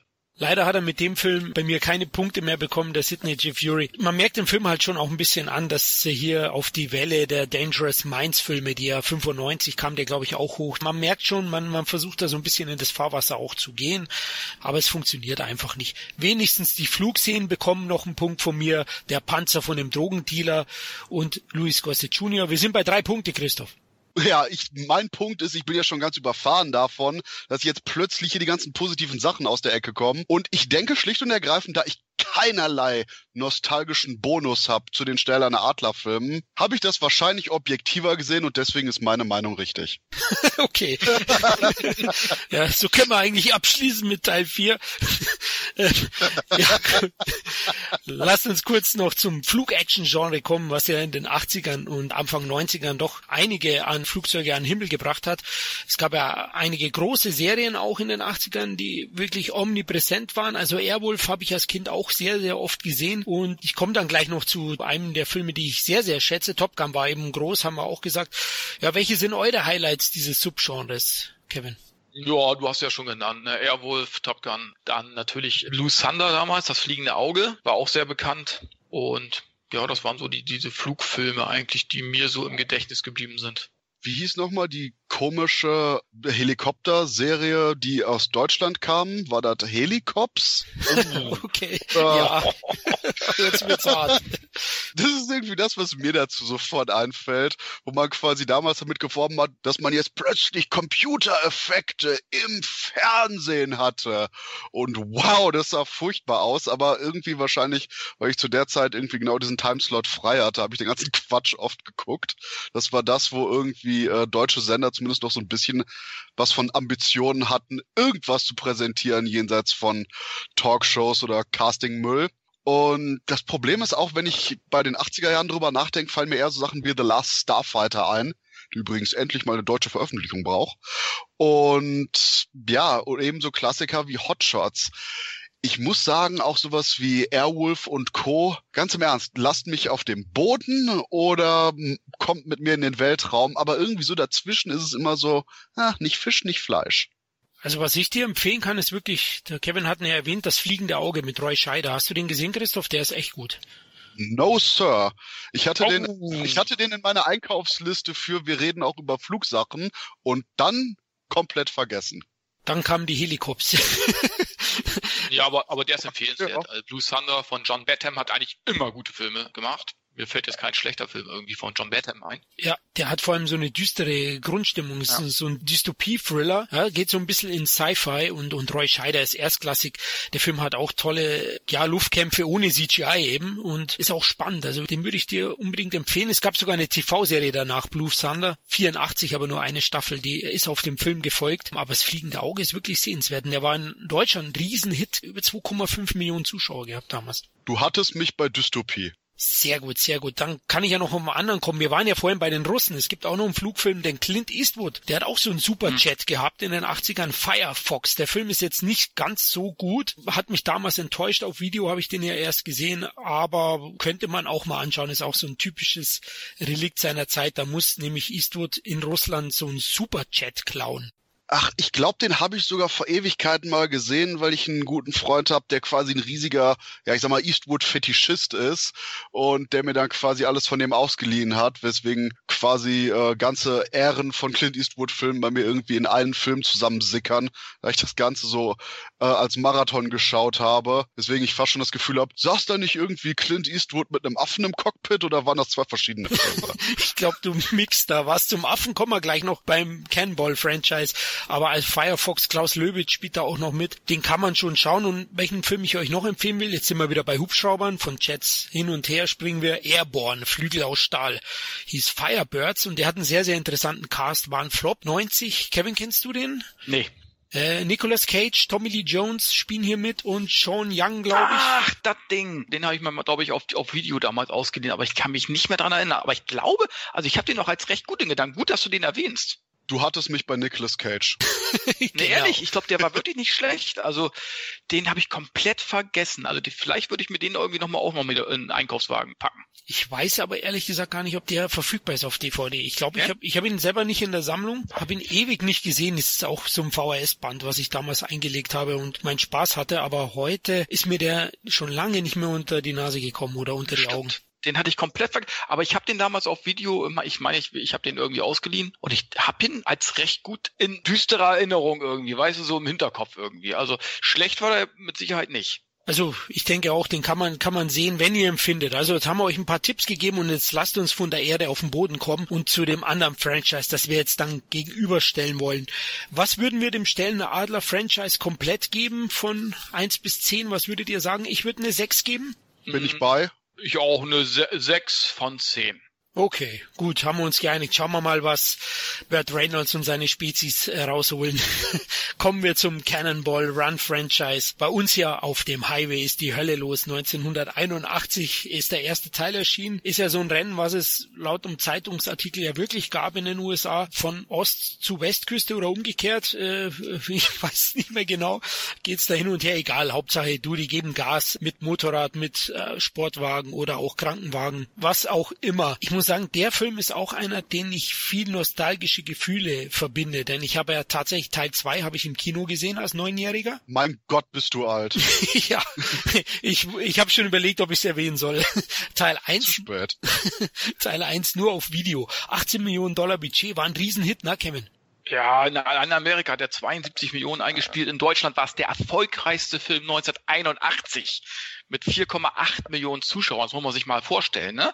Boah. Aber der Cast war auch einfach zu gut. Du hast Roger Moore drin, der seinen James Bond Image da auf, aufs Korn nimmt, ne? Burt Reynolds, Dean Martin, Louis Gossett Jr. Und das Schöne daran, gerade wenn man über den Film liest, jeder erzählt davon, dass die Dreharbeiten einfach Spaß waren, dass die wie eine Familie waren, dass die alle zusammen gegessen haben und Spaß hatten und was ich was alles. Und man sieht eben halt auch gerade, dass das, wie hieß der denn der Regisseur nochmal nett? Äh, Hal Needham. Ja, Hal Needham, der hat eben halt Ahnung von der Materie eben halt halt jahrelang als Stunt-Koordinator hat er ja sämtliche Filme gedreht äh, und hat eben halt auch schon vorher mit Reynolds eben halt schon Riesenerfolge mit Hooper, äh, ausgekochte Schlitzohr 1 und 2, die haben ja allein schon in Amerika über 240 Millionen eingespielt, diese drei Filme. Ja, Wahnsinn. Und ähm, da hat eben halt auch der Albert S. Ruddy, der, der den Film produziert hat, hat ja selber auch zugegeben, das Drehbuch, das war auf dem, auf dem Handzettel irgendwie geschrieben, äh, aber er hat gedacht, ich mache verdammt viel Geld damit. Ja, so und das ist so ein Film, der wirklich auch mal wieder den, den Nerv der Zuschauer getroffen hat, zur richtigen Zeit einfach.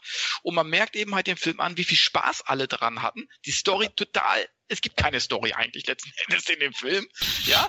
Äh, und eben halt die Besetzung. Ich meine, da hast du auch noch diese Asier, die damals schon in Asien sehr erfolgreich waren mit Jackie Chan und, weiß wie hieß der andere, Michael Hu oder so, äh, oder Hui. Das waren ja auch äh, Leute, die damals in Asien schon den, den Markt irgendwie diktiert haben. Und da sagt mir auch heute auch, aufgrund der beiden äh, Leute hat der Film auch in Asien Unmengen an Geld eingespielt, ne? was gar nicht in den Statistiken auftaucht teilweise. Ne? Wobei der Film war auch eine Koproduktion mit den Hong genau. Kong äh, Golden Harvest Company, die genau. eben viele von diesen Kung-Fu-Filmen gemacht haben. Ja, aber, aber wie gesagt, ne, da kann man eben halt sehen, dass es eben halt ein eingespieltes Team gewesen ist. Needham und, und der Reynolds, die hatten ja auch ein eigenes NESCAR-Team damals gegründet. Und ähm, das sind ja alles Dinge eben halt, die dazu führen, eben halt, dass du ein gutes Produkt machst. Ob Story hin oder her. Das ist einfach ein Produkt gewesen, was erfolgreich war. Ja, und die Filme an sich waren ja äh, eine ganze Zeit lang erfolgreich, ob das jetzt Schlitzohr waren und so weiter und so fort. Das war eben halt zu der Zeit Filme, die funktionierten. Und äh, warum soll man es nicht machen? Ne? Ich mag auch so die Chemie zwischen Reynolds und Dom DeLuise Keys, die ja auch beide äh, sehr, sehr, sehr gut befreundet waren. Und wenn man eben halt so Interviews mit Burt Reynolds eben halt auch nochmal verfolgt, der war auch sehr, sehr, äh, ja, also hat, hat er sehr dran zu knabbern gehabt, als Don DeLuise äh, gestorben ist zum Beispiel. Ne? Also daran merkt man eben halt, dass die beiden auch sehr, sehr gut verbandelt waren und das transportiert sich natürlich auch auf die Filme. Wobei, ich würde jetzt sogar noch weiter ausholen und sagen, hier auf dem Highway ist die Hölle los, Cannonball Run ist die mega aufgepimpte Variante von Hal Needhams, ja, ich sag mal, erstem richtig großen Filmhit, ein ausgekochtes Schlittohr, Smokey and the Bandit. Definitiv, ja. Also da, das merkt man schon. Das Rezept sind Stars, Stunts, Sprüche, Spaß und Chaos und äh, das funktioniert auch großartig. Also der Film ist sicherlich auf der einen Seite platt und zotig und hat auch nicht wirklich einen roten Faden. Also der ist schon auch episodenhaft und das interessiert dich ja fast gar nicht, wer da gewinnt. Ja, also das wird auch immer nur so am Rande schnell aufgelöst am Ende, wer da das illegale Autorennen, ich habe jetzt nochmal nachgeschaut, von der Küste Connecticut nach Kalifornien gewinnt.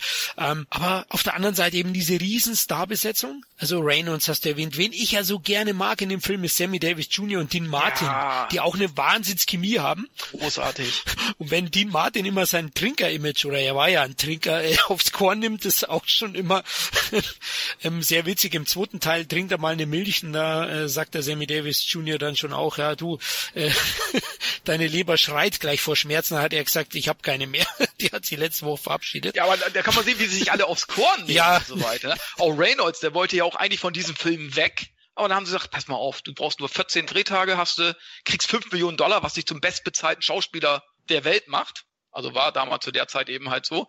Und hat er gesagt, okay, äh, ich verbinde das Nützliche mit dem Angenehmen. Ganz einfach. Und hat natürlich zugesagt. Und es hat sich ja bezahlt gemacht. Ja. Und der Punkt ist schlicht und ergreifend diese absolute Episodenhaftigkeit, wo wir hier eben den Draufgänger bei Burt Reynolds haben, seinen verrückten Kollegen, der sich plötzlich immer in Captain Chaos, war das meine ich, äh, verwandelt. Genauso so ein Pseudo-Superheld, wo Roger Moore sein Agenten-Image parodiert oder wir eben mit Jackie Chan und Co.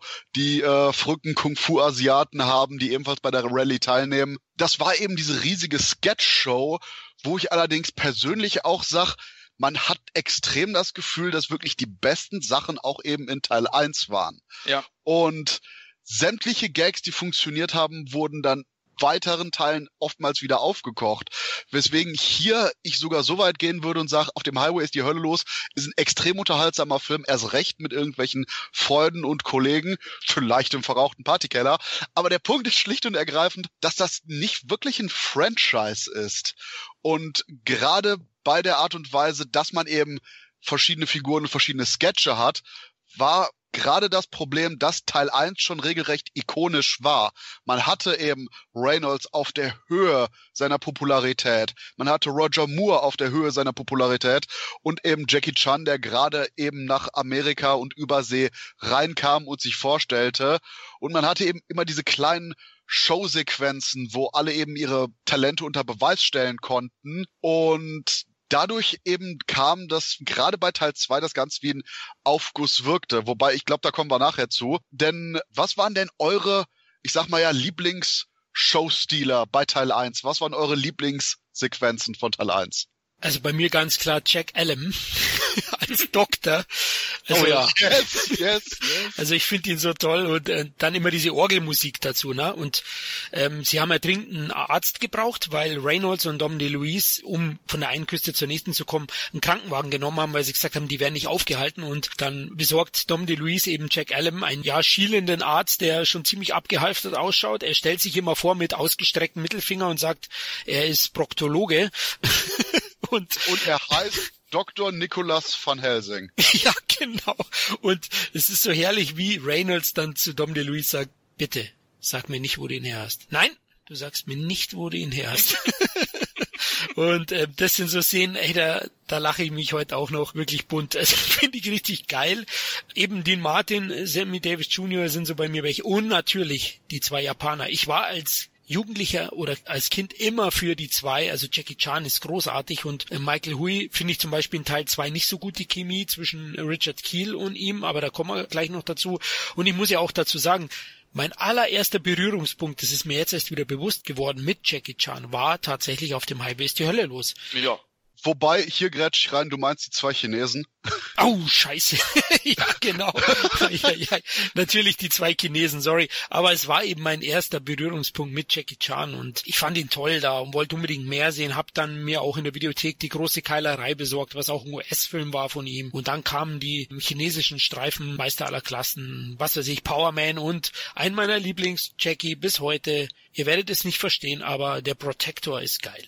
Ich bin auf deiner Seite. Sehr fein. Glickenhaus heißt er, glaube ich, auch ein Mann, der unterschätzt ist. Ich James Glickenhaus, zu dem wir definitiv einen Podcast machen werden. Oh, sehr gute Idee. Ist abgespeichert. Kevin, was waren deine Lieblingsmomente? Also den Doktor fand ich auch immer sehr gut, wie er dann die Augen verdreht hat und sich dann selber auch die Spritze gegeben hat. Ne, aber auch immer so die, so äh, das Spiel mit der vierten Wand teilweise. Ne? Also äh, das ist ja nicht so, dass sie auch auch äh, Burt Reynolds, wenn er wenn er von seinem äh, Dom DeLuise Partner, ich weiß gar nicht wie, wenn er sich zum Captain Chaos verwandelt hat, guckt an die Kamera und verdreht die Augen, weißt du? Das, das, das, sowas kannst du dir heute nicht mehr leisten normalerweise, ne? Aber da kannst du sehen, das war alles scheißegal und die haben trotzdem ein sehr unterhaltsames Produkt da irgendwie äh, hinbekommen, ne? Und da muss ich aber auch äh, Christoph auch wieder recht geben, äh, da Teil 1 hat schon viele Munition verschossen sozusagen. Also wenn man jetzt im Vergleich zum zweiten Teil, das ist mir auch bei Schlitzohr äh, aufgefallen, das ist ähnlich eigentlich, finde ich. Ne? Das war immer noch sehr unterhaltsam, aber ich meine, wir kommen ja auch gleich eh nochmal dazu, aber äh, ich muss schon sagen, das sind die beiden ersten Teile wirklich auch die besten. Also ähm, ich mag die unheimlich gerne, gerade so die ersten beiden Teile beider äh, Filmreihen ich kann eigentlich gar nicht sagen, was ich da, was da meine Lieblingsfilm-Szenen sind. Also jeder bekommt da irgendwie auch genug Screamtime irgendwie, um sich auszuzeichnen oder zumindest einen Lacher sich zu sichern quasi. Der Punkt ist, wir setzen hier gerade unseren äh, Running Gag fort, den wir irgendwie bei unseren Audiokommentaren schon eingebaut haben. Denn ähm, das typische Thema ist, das kannst du heute nicht mehr bringen.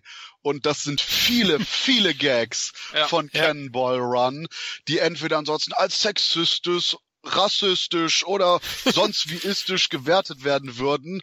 Aber ganz im Ernst, Leute, das ist Augenzwinkern, das ist lustig gemeint und jeder wird hier durch den Kakao gezogen. Und das ist wirklich die ultimative Gleichheit und der ultimative Antirassismus. Jeder wird wegen allem verarscht. Ja, richtig. Und deswegen funktioniert der Film auch so super und ich würde sogar sagen, wird von Jahr zu Jahr besser, denn äh, mit jedem Jahr Political Correctness wird das Ganze einfach viel lustiger.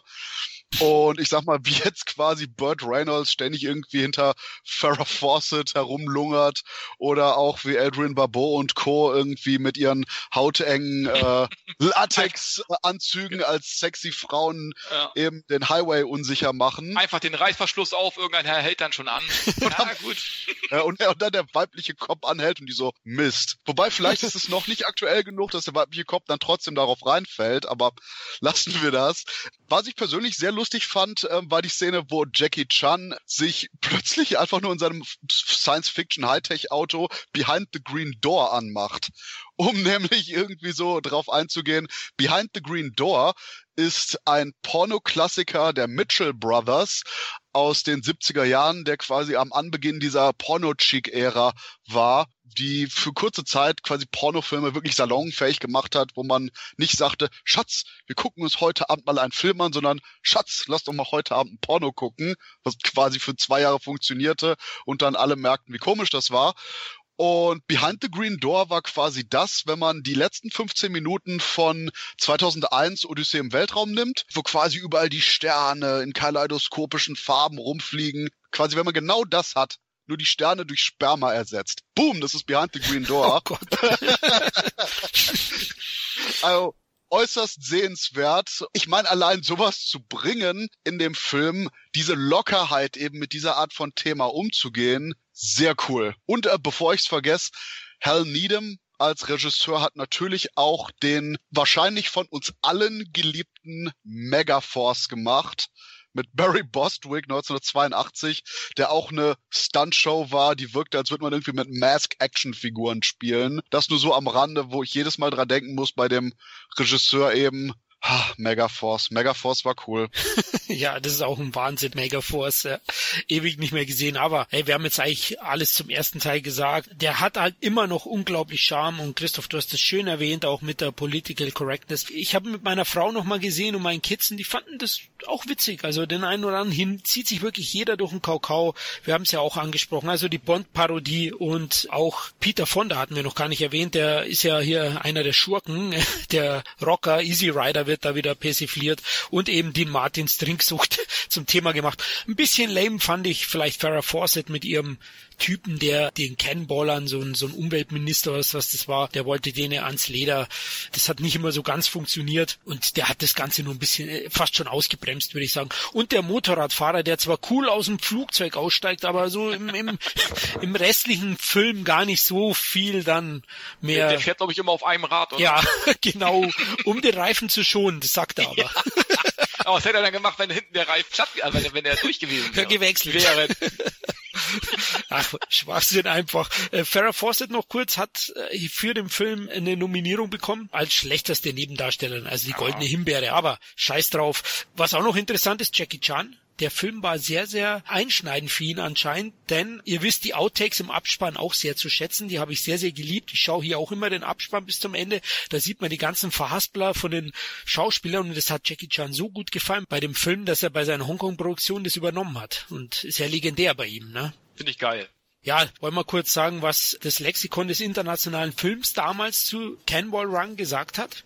Okay, dann werde ich jetzt einfach mal wieder meine sonore Stimme auspacken.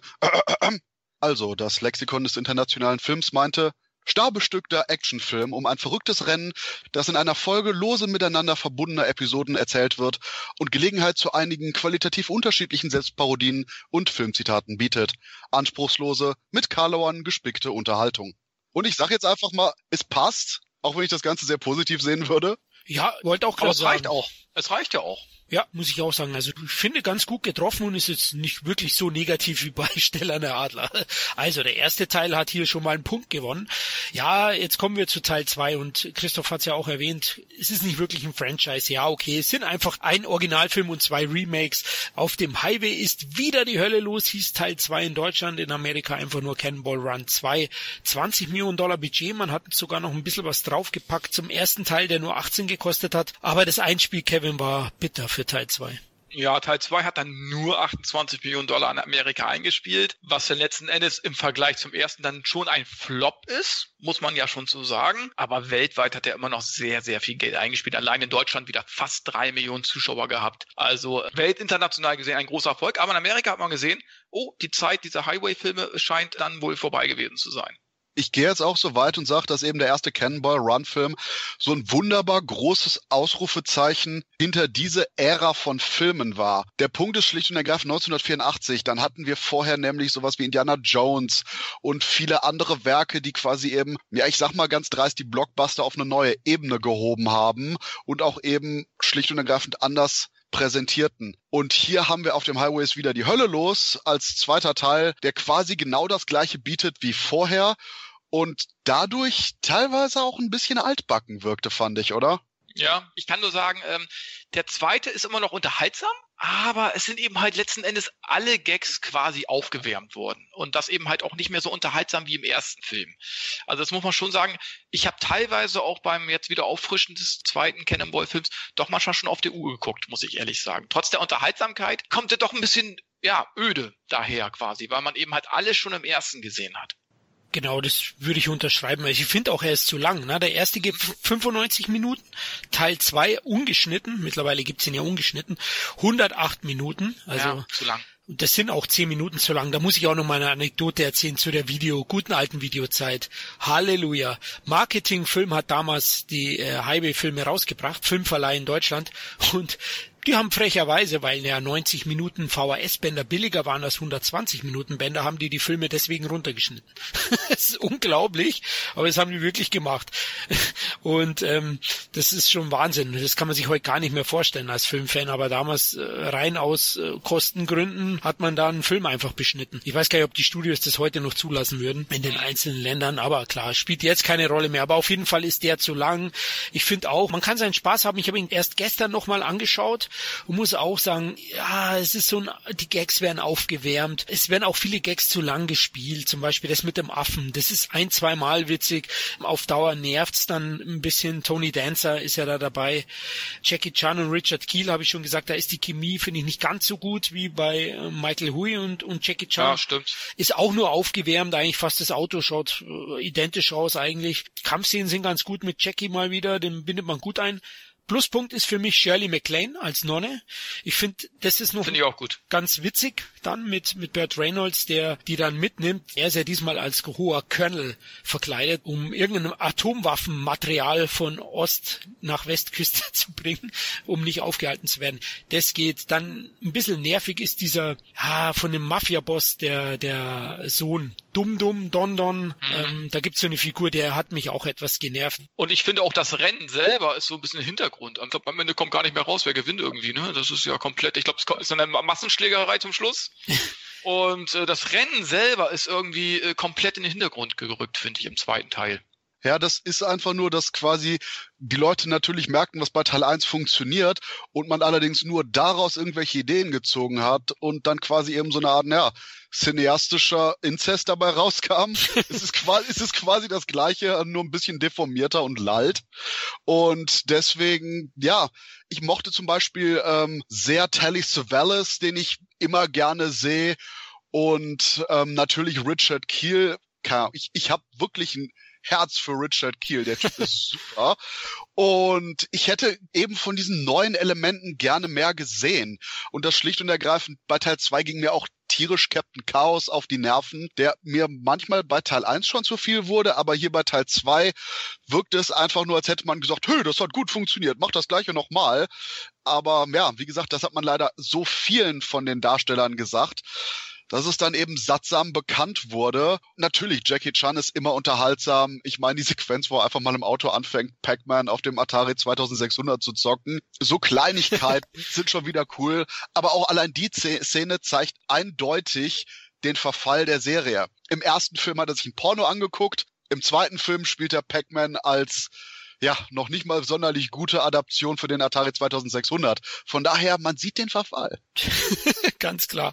Ja, insgesamt kann man schon noch ein bisschen seinen Spaß haben, aber ja, ich würde, wir kommen dann gleich auch noch zu Teil 3, aber ich glaube, wir können Oh no! lieber nicht. Nee, ich glaube, wenn man die auffrischen will, dann wahrscheinlich Teil 1. Teil 2, was ich noch sagen wollte, ist so ein bisschen fokussiert sich auch alles noch mehr auf Reynolds und Chaos. Auch mit Shirley MacLaine dann eben mit diesen Szenen und ja, Captain Chaos mit seinem Benjamin Blümchenruf. Fast schon, ja, mich erinnert er immer dann Tröre und da geht's ja so in die ähnliche Richtung. Ja, stimmt, der nervt teilweise dann auch ab und zu. Ich finde noch schön die Szene am Anfang, wo Reynolds in der Bombe da drin ist. Das ist ziemlich geil gemacht. Das fand ich noch sehr unterhaltsam. Und eben Jackie, du hast recht. Trotzdem ist es eigentlich nur ein müder Abklatsch von Teil 1. Aber er ist immer noch deutlich besser als Teil 3, liebe Hörer, weil Cannonball Fieber, eine verspätete, ja, Fortsetzung, ein verspätetes Remake, kann man wiederum sagen, 1989, also fünf Jahre später, kam der Film raus. Auf dem Highway geht's jetzt richtig los, hieß er in Deutschland noch. Budget 18 Millionen Dollar, war zu der Zeit schon gar nicht mehr so viel, aber trotzdem hat's mich gewundert, dass man in dem Film so viel Geld reinsteckt, weil wir haben jetzt vorhin von den ganzen Stars der ersten zwei Teile gesprochen. Wenn man bei dem Film die Stars aufzählt, sind wir mal ganz ehrlich, da gibt es eigentlich nur einen richtigen Star, oder?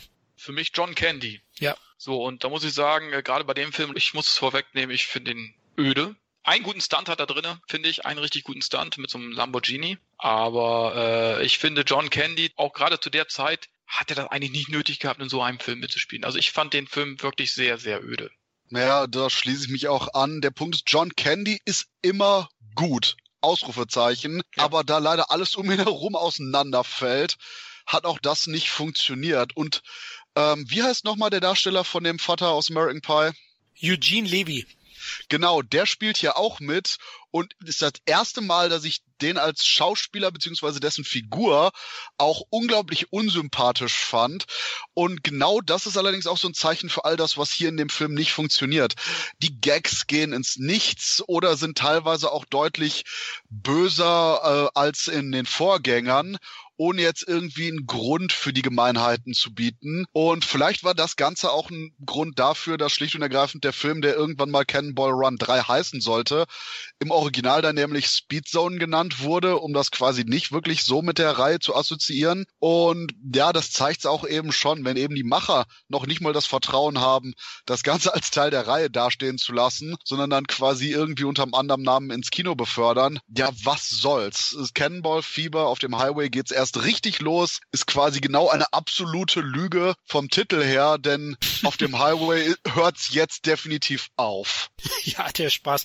Ähm, auf dem Regiestuhl hat er diesmal ein anderer Platz genommen, nämlich Jim Drake, ein Regisseur Wunderkind, einer seiner bekanntesten Filme, Police Academy 4. das sagt schon alles.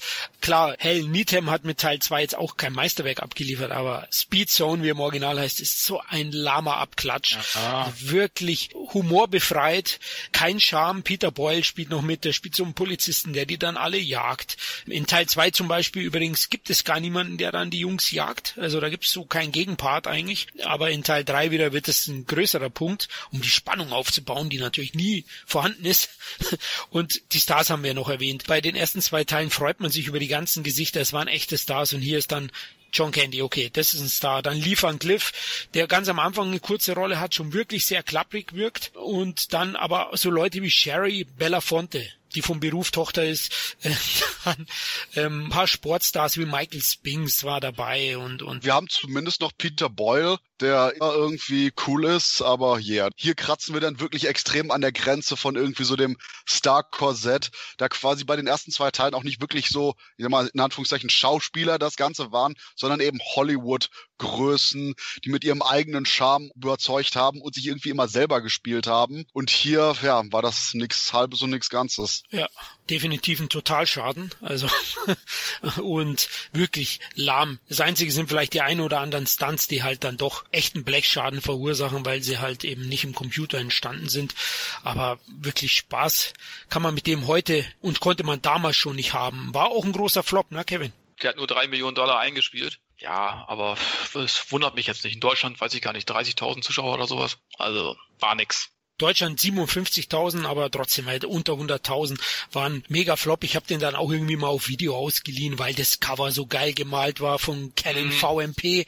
Da hat man sich als Jugendlicher schnell mal einwickeln lassen, wo einen die Covers praktisch verführt haben, die Filme auszuleihen und dann ja, hätte man das Band am liebsten hintergeschmissen.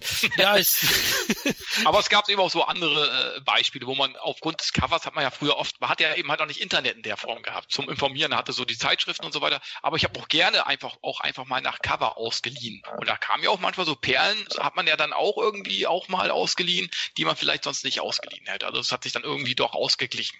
Definitiv. Und ich sag mal so, beim schönen Cover hat man immer noch das schöne Cover. Und das ist zumindest eine ja. Sache, wo man heutzutage noch irgendwelchen Veröffentlichungen definitiv auf die Finger klopfen sollte, wo man diese irgendwelchen Photoshop-Monstrositäten präsentiert bekommt, anstatt der gemalten Originalmotive.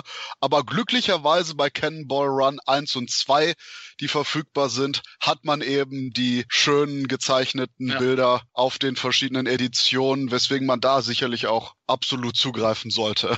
Ja, stimmt. Bevor wir ein finales Fazit ziehen und die zwei Reihen gegeneinander setzen, wollte ich nochmal fragen, welche typischen Auto- und Trucker-Filme euch damals gut unterhalten haben. Gibt es da noch ein paar Abseits? Ich meine, das Schlitzohr habt ihr ja erwähnt. Ich meine, einer der bekanntesten Filme, der das Genre eigentlich auch losgetreten hat. Gibt es sonst noch den einen oder anderen Titel, den man schauen könnte? Ja, also Schlitzohr-Filme auf jeden Fall. Dann der andere Burt Reynolds-Film hier, der rasende Gockel, glaube ich, hieß das Ding. Finde ich heute auch nicht mehr so toll, aber früher als Kind habe ich den sehr, sehr äh, gerne gesehen kam ja immer wieder so im ersten Programm, so nachts so äh, Wiederholung. Dann natürlich klar Serien, Knight Rider zum Beispiel. Dann war ich ein großer Fan von Convoy.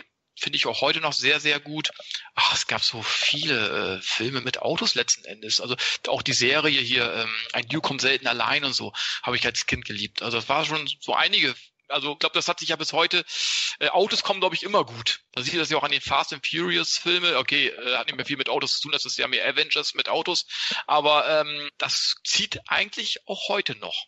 Was Burt Reynolds angeht, würde ich definitiv der Tiger hetzt die Meute im Original White Lightning und dessen Fortsetzung, mein Name ist Gator, empfehlen, die so eine Mischung aus, ja, ich sag mal, Burt Reynolds Coolness und Renegade Charme haben und dennoch etliche gute Autoverfolgungsjagden und Stunts damit kombinieren. Klar, die Sachen sind von ähm, 73 und 76 und nicht ganz so Action gepackt wie eben jetzt die auf dem Highway ist die Hölle los Filme, aber sind dafür quasi auch wirklich kohärente Filme mit einer Handlung und die absolut featuren, warum Reynolds eben so groß rauskam und lustigerweise der zweite Film, Mein Name ist Gator, wurde sogar von Burt Reynolds selber gedreht. Und ja, yeah, Burt Reynolds weiß definitiv, wie man Burt Reynolds inszeniert. Und das ist das, wo ich sagen würde, wem quasi der Charakter und das Charisma von Reynolds gefallen hat. Sind das die Filme, wo ich am ehesten darauf hinweisen würde, wo man so seinen persönlichen Anfang von der richtigen Reynolds Coolness setzen sollte? Eben der Tiger hetzt die Meute und mein Name ist Gator. Oh, schön, dass du die erwähnt hast. Die habe ich mal auf DVD gehabt und beide verkauft. Jetzt fehlen sie mir gerade. Jetzt What? Ja, ja, man muss Platz schaffen, aber doch, die hätte ich jetzt doch ganz gern. Und bestimmt sind sie jetzt irgendwie out of print, aber die sind ganz gut. Um Kopf und Kragen habt ihr, glaube ich, auch schon erwähnt. Ist auch ein Reynolds-Film, der natürlich auch irgendwie für das Genre steht. Es gibt noch einen Cannonball, den fand ich noch nicht schlecht mit David Carradine, 76, der ein bisschen eine härtere Richtung geht, andere Richtung, aber eben auch ein Rennfilm ist. Und es gab 2000 2001 so ein eigentliches Auf dem Highway ist die Hölle los Remake. Red Race, oder? Red Race, genau. Der so ein bisschen in die Richtung geht. Und ich finde den ganz unterhaltsam. Also damals hat er mir wirklich Spaß gemacht, hat ja auch ein großes Star-Aufgebot gehabt, also Mr. Bean, Robin Atkinson, dann Cooper Gooding Jr. ist dabei, John Cleese, Whoopi Goldberg und da geht's dann um so ein Safe zu erreichen, wo dann ein paar Millionen Dollar drin sind und äh, da hetzen die alle hin. Also der ist auch sehr unterhaltsam. Regisseur ist Jerry Zucker von den Zuckerbrüdern. Kennt man vielleicht die ganzen Nonsensfilme, die Kult waren in den 80ern und heute auch für mich noch Kult sind. Also den könnte man durchaus schauen, also Red Race. Ja, wobei Red Race ist ja quasi so eine Art Semi-Remake von It's a Mad, Mad, Mad World. Ich weiß ja gerade gar nicht, wie der deutsche Titel von dem ist, aber It's a Mad, Mad, Mad World ist nämlich auch quasi genau die gleiche Story. Wir haben hier die Figuren, die von A nach B gehen, weil an Punkt B eben ein großer Preis auf sie wartet und der, der als erster ankommt, eben das Geld für sich beanspruchen kann. Und auch ganz klar mit dem ähnlichen Konzept wie Cannonball Run, ich weiß jetzt auch nicht, welcher früher kam, fährt, wo man eben viele Stars hatte und auf dem Weg ganz viel Sketchmaterial abfeuerte. Und bei Red Race fällt mir einfach nur konsequent ähm, die Sequenz ein mit dem Nazi-Museum, apropos Sachen, die man heutzutage nicht mehr machen könnte, die aber auch dermaßen geschmacksneutral und derbe ist, aber so unglaublich lustig. Doch ja, jetzt habe ich direkt Bock noch mal äh, Red Race zu gucken, weil der einfach nur eben richtig verrückter Spaß war, wobei man auch da schon merkte, wie extrem man noch mehr verschiedene Gags überzogen hat, jetzt 20 Jahre nach eben Cannonball Run. Und ich denke, sonderlich weiter konnte man das Ganze auch nicht führen, denn Red Race war eben ultra cartoonesk in seiner Inszenierung und ja, sonderlich weiter drüber konnte man wirklich nicht sein. Ja, doch, das Fast and the Furious, aber das ist dann eben schon ein gelebter Zeichentrick. Das stimmt, ja. Der Mad Mad World heißt in Deutschland eine total, total verrückte Welt. Ah, Von 1963, also der war schon deutlich früher mit Spencer Tracy und so. Habe ich auch sehr, sehr gerne im Fernsehen gesehen. Aber gut, dass du ihn nochmal erwähnt hast. Ja, genau, es ist eigentlich ein Remake von dem Film. Aber er hat natürlich schon diesen auf dem Highway ist die Hölle los Vibe. Große Stars, Hetzjagd an einen Punkt und so weiter. Also, welchen Teil von, wir haben ja schon gesagt, es ist nicht wirklich ein Franchise, aber welcher von den Cannonball Run Filmen ist euer Favorit? Ich glaube, wir haben es eigentlich schon beantwortet. Ja, Teil 1. Was? Oh. ui, ui, ui. Nein, nein, ich, ich wollte einfach nur mal irgendwas reinwerfen, was mal eben die ganze Nummer hier crasht. Nee, der Punkt ist, es ist wirklich keine Frage bei Cannonball Run, oder? Nein, natürlich Teil 1, aber es wäre jetzt geil gewesen, wenn du sagst, Cannonball Run ist Teil 3 und Stellner Adler Teil 4. Da, da wärst du, glaube ich, allein auf der Welt. aber ja, es ist natürlich... Noch alleine auf der Welt. Traurige Musik im Hintergrund. ja, die, die. Nein, Teil 1 ganz klar und ich würde auch sagen, den wollen wir euch, liebe Hörer, auch empfehlen. Wenn ihr da mal reinschauen wollt, dann schaut euch Teil 1 an. Dann lasst uns gleich auch noch die Franchise gegenüberlegen. Wir haben ja gesagt, Iron Eagle versus Cannonball Run. Wer gewinnt bei euch im Kultfaktor? Also letzten Endes würde bei mir, auch wenn es knapp ist, aber es würde bei mir Cannonball gewinnen, weil ich finde, Cannonball, diese ganzen Autorennfilme haben den Film an sich doch mehr geprägt, also oder die Kinos doch noch ein bisschen mehr geprägt. Zumindest von meiner Kindheit her äh, ich erinnere mich immer noch ein bisschen lieber an irgendwelche Highway-Filme als an irgendwelche ähm, Flugfilme irgendwie. Und darum glaube ich, dass Cannonball, zumindest der erste Film für mich, der wichtigste von allen Filmen ist, der heute besprochen worden ist als jemand, der komplett nostalgiefrei und somit ultraobjektiv von dieser Sache herangeht, äh, würde ich jetzt einfach mal eiskalt sagen, dass die Iron Eagle Filme ihre Bomben klar machen, das Ziel anvisieren und eiskalt versenken. Denn wie gesagt, Cannonball Run 1 ist ein großer Spaß. Punkt. Und bei Iron Eagle hat man einfach nur viel mehr Abwechslung, auch im Franchise an sich. Eben genau das, was die Cannonball Run Filme nicht bieten. Eben die Variation von Film zu Film und auch neue Stars, neue Ansätze. Das bietet eben das Stählerne Adler Franchise. Man hat einen komplett anderen Ansatz zwischen Teil 1, Teil 2 und Teil 3 und eben auch Teil 4, wo man ständig das Figurenpersonal einfach wechselt. Ob man jetzt eben quasi Milchbrötchen Teil 1 hat, Teil 2 mit der russisch-amerikanischen Verständigung, den alten Recken quasi dem Expendables Vorläufer bei Teil 3 oder eben den jugendlichen Delinquenten bei Teil 4. Das ist so viel mehr unterschiedliches Material, als man eben mit dem bereits aufgewärmten zweiten Teil von Cannonball Run hat, dass ich ganz klar sage, Franchise gegen Franchise, keine Frage. Iron Eagle ist überhaupt nur ein wirkliches Franchise mit viel mehr Ideen als eben Cannonball Run. Puh, das war hart. Das waren vier Messerstiche in meinen Rücken, liebe Hörer, weil ich ja, weil ich ja dieses Konzept so aufgestellt habe und ja, ich habe euch da ein Franchise verkauft, was keins ist anscheinend.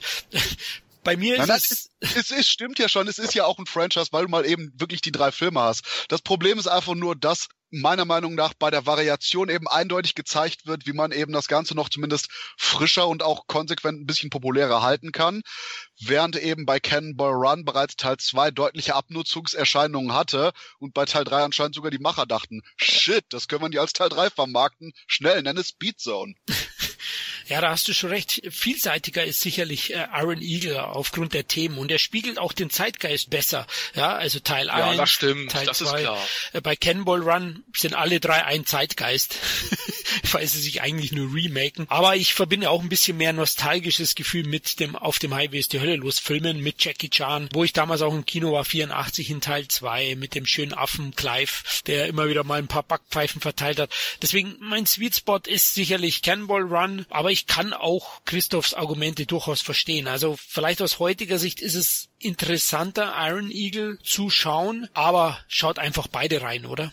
Ja, auf jeden Fall. Bei Iron Eagle würde ich auf jeden Fall die ersten drei Teile schauen und bei Cannonball wähle ich auf jeden Fall den ersten Teil. Also alles andere muss man jetzt nicht unbedingt gucken. Also darum sage ich ja, da hat Christoph ja recht, vom ganzen Franchise her gesehen bietet Iron Eagle deutlich mehr. Ne? Aber ich mag einfach den ersten Teil von Cannonball so sehr und ich habe eben halt so viel gute Erinnerungen auch an diesem ersten Teil, eben halt so an, an Filmabende, Videoabende, an Kindheit irgendwie, dass ich eben einfach den ersten Cannonball-Film über alles andere stelle.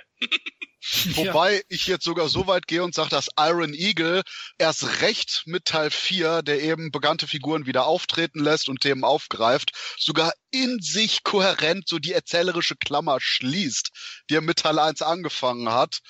Und ja, yeah, das ist auch so was, äh, was quasi die Cannonball Run Filme einfach nicht zu bieten haben. Das stimmt, ja. Auch wenn man sich arg herleitet. Aber sie machen es. Und, Ach komm, das ist das Ende einer langen Reise für unsere verschiedenen Figuren. Doch, doch, thematisch passt das volle Latte. Okay. Gut, lassen wir dich weiter fliegen. Ähm, ich bleib auf dem Boden. Also für mich ist es Cannonball Run, aber eben der Nostalgie-Bonus spielt da schon eine große Rolle. Ja gut, dann sind wir durch, Jungs. Danke euch für die launige Runde. Ja, immer wieder gerne. Muss absolut. Und ich freue mich jetzt endlich auch mal die Stelle an Adler Filme gesehen zu haben, um komplett sagen zu können, Mann, Leute, guckt Teil 2 und 3 auf jeden Fall. Der hört nicht auf zu sticheln. Schaut Teil 1 und am besten schaut ihr mal Iron Eagle 1 und Cannonball 1. Ich finde, da kann man nicht so viel falsch machen, da weiß man ungefähr, wo man ist. Und fertig jetzt. Ja, liebe Hörer, auch euch vielen Dank, dass ihr wieder dabei wart. Wir hoffen, wir konnten euch mit dieser filmischen Zeitreise in die 80er ein bisschen was mitgeben, ein paar Tipps. Ja, vielleicht schaut ihr jetzt diese beiden Reihen endlich oder ihr kennt sie schon längst und, und feiert mit uns. Ja, ihr könnt uns gerne auch Comments auf Facebook und auf dem Entertainment-Blog hinterlassen. iTunes-Bewertungen lieben wir. Ihr wisst, wir sind Sterne geil. Wie Bert Reynolds als General in Teil 2 würden wir auch gern so 15 neue Sterne haben. und zu guter Letzt, Christoph, auf Patreon sind wir zu finden, ne? Richtig. Und wir freuen uns über eure Unterstützung und haben natürlich auch einige Specials für die treuen Patreon-Kunden von uns bereitgestellt. Ja, dann macht es gut. Hoffentlich bis zum nächsten Mal. Ciao. Tschüss. Und immer dran denken. Unbedingt Iron Eagle vorziehen. Nein!